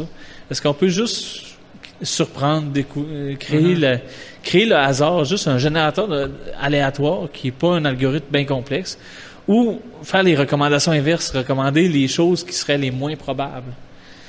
Puis euh, faire découvrir le commerce local, faire découvrir l'art, euh, il y a plein de galeries d'or ici, puis on les connaît pas. Il n'y a, pas ça. Quand tu vas chercher art sur Internet, c'est quoi? Tu vas arriver sur, euh, sur Pinterest, puis sur Etsy, puis tu vas arriver sur des grosses plateformes. c'est du un peu comme tu as parlé du junk food, mais là c'est du junk art, ça va tout être des affaires recyclées qui vont venir tout le temps. C'est ça, ou tu arrives sur des sites comme euh, Pinterest qui justement qui commencent à être problématiques parce que tu cherches des images sur Google puis tu trouves juste du Pinterest parce qu'ils ont réutilisé la vieille méthode de Google que quand tu voulais que ta page ressorte, tu mettais plein de mots-clés partout dans ta page. ben, l'algorithme, ça a l'air que pour les images de Google, ils ont comme pas encore catché ça. Fait que là, Pinterest. C'est vrai que beaucoup d'images de Pinterest quand tu cherches des images. Ils font du bourrage de mots-clés, puis ce qui fait qu'ils ressortent tout le temps. indexés bien comme faux. Exactement. Fait que c'est ça, c'en est un j'ai vu dernièrement, puis c'était un petit débat qu'on avait eu sur LinkedIn par rapport à Pinterest, qui sais, qui fait que c'est difficile de découvrir, mettons, des... Tu sais, il y a eu Flickr, où ce que Flickr, entre autres, t'as euh, une diversité de gens qui publient de des professionnels à des amateurs, puis là, tu peux fouiller de façon un peu plus agnostique dans la plateforme. Puis, euh, c'est ça. Puis la, découverte, moi, ça me ramène à mon... Là, j'ai mon chandail que je porte, là, les gens qui nous écoutent pas. Mais moi, c'est ça. Moi, je suis Creative Commons depuis des années, qui est un... Euh, un mouvement qui, d'un côté, a été inspiré du logiciel libre, euh, de dire qu'on a le code source, on peut l'étudier, tout ça, mais ça, c'est pour l'art, pour les créations artistiques, pour les images, les photos, les textes. Et de se dire, OK, la loi du droit d'auteur, c'est un peu tout ou rien. C'est comme, soit que tu peux pas copier, ou soit que c'est le domaine public. Puis eux, ils ont dit, OK, on va mettre des étapes intermédiaires de, c'est quoi les permissions que tu donnes aux gens? Mm-hmm. Puis ça, ben, ça permet de faire découvrir l'art euh, aussi. Oui, mais il y a plein d'images de Creative Commons. Moi, personnellement, j'utilise, par exemple, euh, avec des droits d'auteur libres. finalement, tu peux pas faire une utilisation commerciale, mais tu peux en faire une utilisation. Il faut juste tu cites. C'est tout à fait normal aussi, là, je pense, de Exactement. Puis ce genre de, choses-là. De, de, dire comment, qu'est-ce qu'on peut bâtir autour de, de ce concept-là de, de commun, de bâtir des outils de découverte à l'aide des données puis ultimement, de faire des matchs imprévus. Tu sais, les, les réseaux sociaux, des fois, ont cette magie-là où que tu rencontres des amis, des amis, des amis, puis à un mhm. moment donné, tu développes des amitiés avec ces gens-là ou tu développes de la business, comme dans le cadre d'un LinkedIn. De LinkedIn, tu vas découvrir des gens à travers le, réseau. Mais en même temps, tu sais, des fois, tu aimerais ça comme sors-moi quelqu'un au hasard, puis on, qui est peut-être improbable qu'on ait des, des blind, mais finalement, oui, tu sais. Blind business date. Mhm. c'est vrai que ça serait intéressant, mais je pense que c'est ça, c'est, tu sais, euh, on est juste avec un groupe qui nous ressemble, ça serait fun. Moi, dans mon réseau, il y a beaucoup de développeurs, beaucoup de monde en machine learning. Puis là, à un moment donné, j'ai comme, ben là, je peux pas juste parler tout le temps à ces gens-là. C'est comme tout le temps cyclique. Fait que là, j'ai commencé, moi, activement à dire, je suis allé chercher ce, genre de profil que ce serait intéressant pour pouvoir, c'est quoi le genre d'idées qu'ils publient? C'est quoi le genre de choses qui, eux les intéressent puis les intriguent? Puis là, ben, j'ai commencé RH, marketing, euh, là, j'étale, j'étale, mais encore là, l'algorithme me propose, LinkedIn, là, me propose juste des devs, des actuaires ou du monde en machine. Moi, j'ai jamais ajouté quelqu'un à froid sur les réseaux. J'ajoute toujours les gens parce qu'on a eu une conversation sur le post d'une troisième personne. C'est Puis ça, ben, c'est une façon de développer son réseau aussi qui peut être intéressante, Mhm. euh, qui est un peu plus en dehors de l'algorithme, parce que l'algorithme va te- souvent te proposer des gens qui te ressemblent. Mhm. Au début, c'était fait pour faire du recrutement, LinkedIn. Là. Euh, les gens qui nous écoutent, qui pensent qu'encore LinkedIn, c'est une place pour faire du recrutement actif, euh, c'est plus ça. Là. C'est plus juste ça. C'est plus juste ça. Ça se passe plus de même. Si vous mettez votre offre et vous sauvez six mois de temps, personne ne va postuler ou presque. Ouais. Euh, ils sont plus visibles. Maintenant, c'est ça discute beaucoup. Puis c'est ça. Puis moi, je trouve ça intéressant, c'est que la- eux autres, ils vont te suggérer plein d'affaires, mais tu peux l'ignorer puis dire, ok, je, je bâtis de façon organique Mhm. pareil. Là. Non, c'est intéressant, ça. Écoute, on va finir avec les dernières petites questions là, pour pas retenir tout le monde. Ben oui. Ben, oui. Euh, ben écoute, les mêmes questions que j'ai posées tantôt à Vanessa. Y a-tu un podcast écoute, t'aimerais nous recommander? Quelque chose que tu dis, hey, moi ça j'aime ça, n'importe quoi. Ah, S'il y en a, si t'en écoutes pas, c'est correct. J'en écoute beaucoup des podcasts, puis c'est drôle parce qu'après-midi sur LinkedIn, j'ai fait un post sur ce que je voulais faire mon mes remerciements de Oui, effectivement, mois de que j'ai écrit euh, d'ailleurs que moi aussi, il faudrait peut-être que je fasse mes remerciements. euh, Exactement, tu sais, c'est une chose qu'on peut faire en fin d'année de remercier les gens, puis je l'ai listé comme 10 12 comme faut. J'ai commencé à écouter ça avec la Covid là. Donné, je me suis tanné de la radio parce que la radio c'était juste Tout en même affaire. ça là, parlait de, ça parlait de chiffres de Covid, puis même t'es juste plus capable. Là, puis je me suis mis à découvrir des podcasts, puis à explorer ça. Puis euh, je vais en recommander deux que j'aime beaucoup. Il y en a un qui c'est euh, c'est trois filles qui font un podcast qui s'appelle les neurodivertissantes. Et euh, ils parlent de neurodiversité, donc d'autisme, de TDAH, de dyslexie, euh, de douance, etc. Puis il- c'est vraiment pour briser les préjugés. Puis ils ont plein d'invités sur euh, sur ces sujets-là. Ça, trouve vraiment le fun. Puis tu sais, c'est j'échange avec les filles aussi. Puis je- comme j'adore ce podcast-là, fait que c'est le premier que j'ai. Le deuxième, c'est euh, vraiment axé sur les ressources humaines puis le, le leadership. là, C'est Vicky Jobin. Elle a un podcast sur le. Elle parle plus à des gestionnaires. Ça s'adresse plus à des gestionnaires ou des ressources humaines. Mais elle parle comme les valeurs d'entreprise, euh, OK. la- la- le nouveau virage de ressources humaines qui est axé sur le, le bien-être de l'employé, la mission, les valeurs, ces choses-là. Donc, euh, c'est une, une recommandation que j'ai à faire. euh, ces, ces deux-là, mais j'en écoute plein d'autres. Fait que venez me voir sur LinkedIn ou jasez-moi, puis je- j'ai plein d'autres podcasts à, Puis tous à les épisodes qui sont là. longs, c'était genre 20 minutes, une demi-heure, une heure à peu près ou? Euh, c'est euh, c'est c'est les neurodivertissantes leur podcast c'est souvent autour d'une heure OK. Euh, parce qu'ils vont avoir des invités puis ils vont euh, C'est pas mal euh, la durée qui est c'est dense là c'est il y, a il y a du stock là puis l'autre podcast le podcast de, de, de Vicky Jobin c'est plus court OK. euh, elle en a des plus longs aussi mais il y a une variété là donc mais souvent j'écoute des podcasts longs parce que moi je vais prendre des marches d'une heure fait que je- Ouais, ça prend bien. Dépend c'est quoi les genres d'activités que tu fais pendant que tu écoutes des, des podcasts? Moi, mon podcast, c'est ma marche. Parce que écouter de la grosse musique quand tu vas marcher, c'est que tu n'entends plus ton environnement. Ouais, ça déconnecte un peu, là. Ouais, c'est ça. Fait que là, tu fais des sons à traversant les rues parce que tu vois pas les autos arriver, puis c'est dangereux. C'est comme, faites pas ça, là. écoutez pas de, de la grosse musique en marchant en ville. là. Mais un podcast, c'est calme, puis tu peux quand même écouter ton environnement autour. Puis euh, c'est mon moment, mon moment de calme, c'est d'écouter des podcasts, d'aller marcher.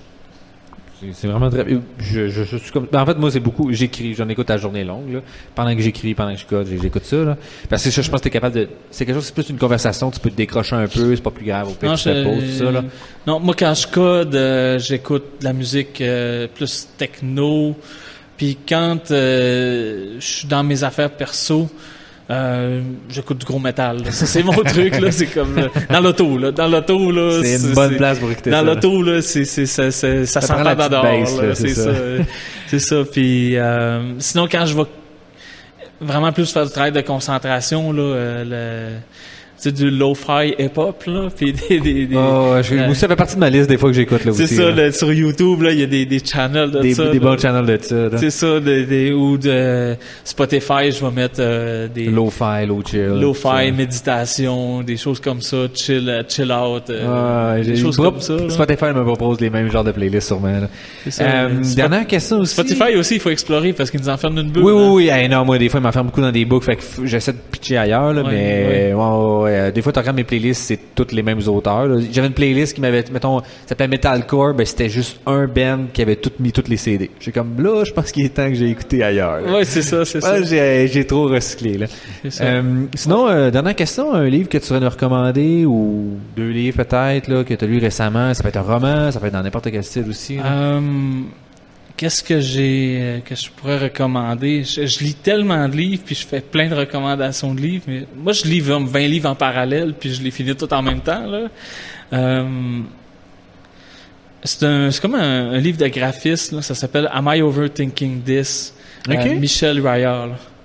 C'est c'est du graphisme, c'est pas ça se lit pas, c'est des visuels OK. euh, d'infographie, mais euh, vraiment il y a une curiosité intéressante dedans, puis euh, Une espèce d'aspect artistique aussi. puis il y a un comme- aspect artistique, puis ça c'est un livre d'inspiration, c'est mon petit livre d'inspiration. OK. Fait C'est que c'est une suggestion différente.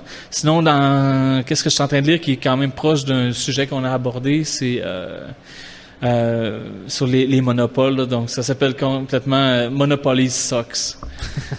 c'est c'est Oh, les monopoles euh, GAFA de ce monde, là, finalement. Et pas juste ça, elle touche le pharmaceutique. Ok. euh, euh, c'est, c'est, puis c'est, l'auteur, c'est une avocate qui a travaillé pour le département de l'antitrust aux États-Unis. Donc, euh, elle a travaillé dans ce secteur-là. Puis elle, elle dit à quel point les, les, les, les monopoles euh, euh, intoxiquent notre, euh, notre société. euh, puis, tu sais, font que les gens sont payés moins cher, que aux États-Unis, ils n'ont pas de, tu sais, ils ont pas encore d'assurance euh, santé collective comme la RAMQ. C'est à cause de, de la concentration du pouvoir. le- À l'époque, il y avait les Standard Oil, les Rockefeller, il y avait ces entreprises-là, puis après ça, ça a pu être splitté parce qu'il y a eu apparu ces lois-là. À quel point aujourd'hui ces lois-là sont difficiles à appliquer. Mhm. Fait que OK. Ben, une bonne recommandation. l'auteur s'appelle euh, Sally Hubbard. Je vais le mettre euh, dans les commentaires du, euh, du podcast. Ben, merci beaucoup, euh, François. On De a fait le tour. Merci. Applaudissez. Merci. Merci, merci.